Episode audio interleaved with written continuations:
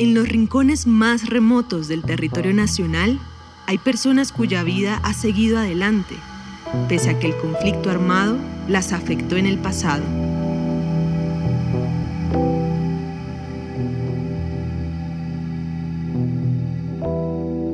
Eso fue un miércoles, el 6 de diciembre del año 2000. Primero un, tiroteo y ya después se da la explosión. El ataque era al comando de policía el comando quedó intacto, se puede decir, porque el carro no explotó exactamente donde pretendían y luego ya empiezan las pipetas, el avión fantasma, el helicóptero, todo lo que significa 18 horas de cualquier película de acción vivida en carne propia en nuestro municipio. Claudia Giraldo habla del día en que 600 guerrilleros de tres frentes de las FARC arrasaron el 40% del municipio antioqueño de Granada y asesinaron a 20 personas. El asalto empezó con un camión bomba que tenía casi media tonelada de explosivos. Yo estaba cerca de donde ocurrió pues el hecho y tratando de salvar la vida del vecino del segundo piso que cuando vieron eh, los disparos se asomó al balcón y ahí me le dispararon, pero gracias a Dios sobrevivió. Pocos días después, superando el terror y la desolación, la población comenzó a reconstruir el pueblo. A pesar de que se había prohibido reconstruir, inmediatamente se hace una granatón. Nadie es tan pobre que no pueda donar un adobe para empezar la reconstrucción y se hace una recolecta donde se le dice al gobierno nacional, mira, ya tenemos tantos recursos, en ese tiempo fueron más de 600 millones, para reconstruir el pueblo, liderado por un exalcalde que lamentablemente por liderar eso fue asesinado en el 2001. La Coalición Internacional de Sitios de Conciencia y Javeriana Estéreo Bogotá presentan la serie radial 50 vidas. El capítulo de hoy, Vivimos la paz desde hace rato. Bueno, mi nombre es Claudia Milena Giraldo, de Granada, Antioquia, tengo 42 años. Según datos oficiales, en el municipio de Granada, Antioquia, se produjeron más de 400 eventos armados en los primeros cuatro años de este siglo, por cuenta de las FARC, el ELN, los paramilitares y el Ejército Nacional.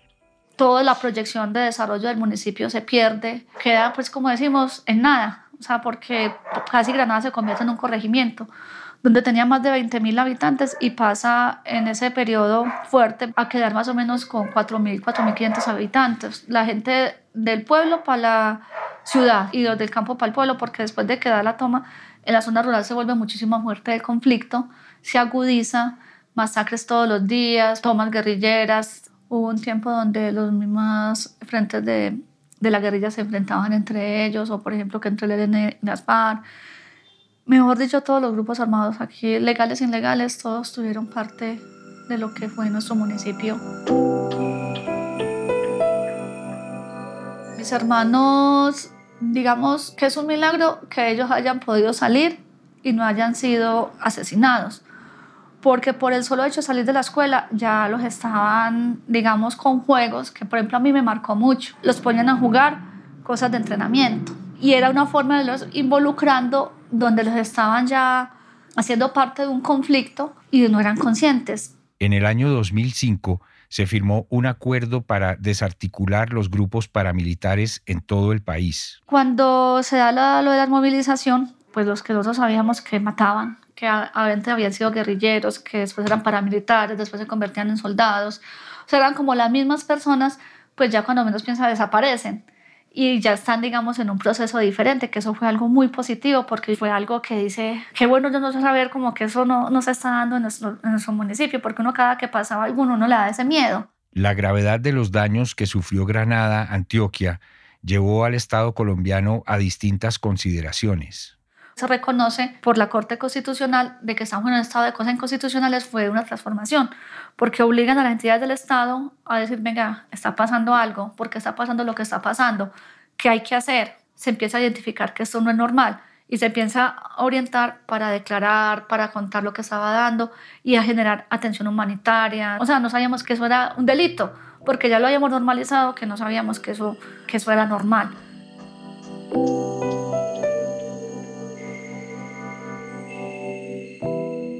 Todavía hay mucho silencio dentro de, las personas que vivieron, que pasaron las situaciones del conflicto, pero ya se empieza a dar cuando hay presencia internacional, cuando llega la Cruz Roja a tomar declaraciones, cuando se empiezan a hacer eh, encuentros de memoria. Después de ayudar a la comunidad como funcionaria del Estado y de entidades de cooperación internacional, a Claudia Giraldo le surge la necesidad de pasar a otra etapa.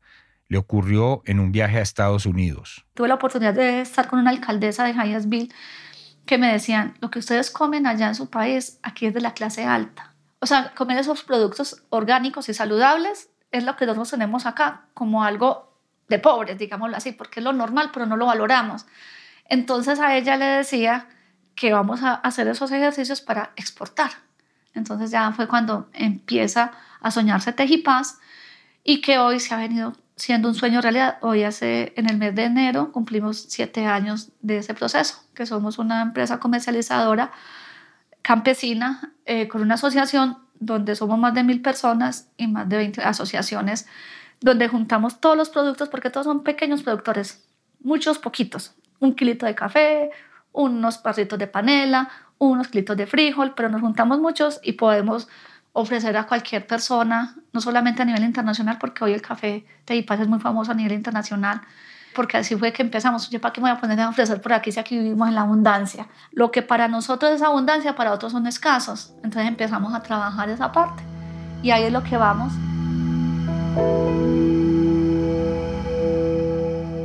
Pues nosotros podemos decir que vivimos la paz desde hace mucho rato. O sea, hay unos acuerdos y todo eso y es supremamente valioso, pero lo que más importa es cómo nosotros la sentimos y cómo nosotros la estamos haciendo para que no se viva el conflicto.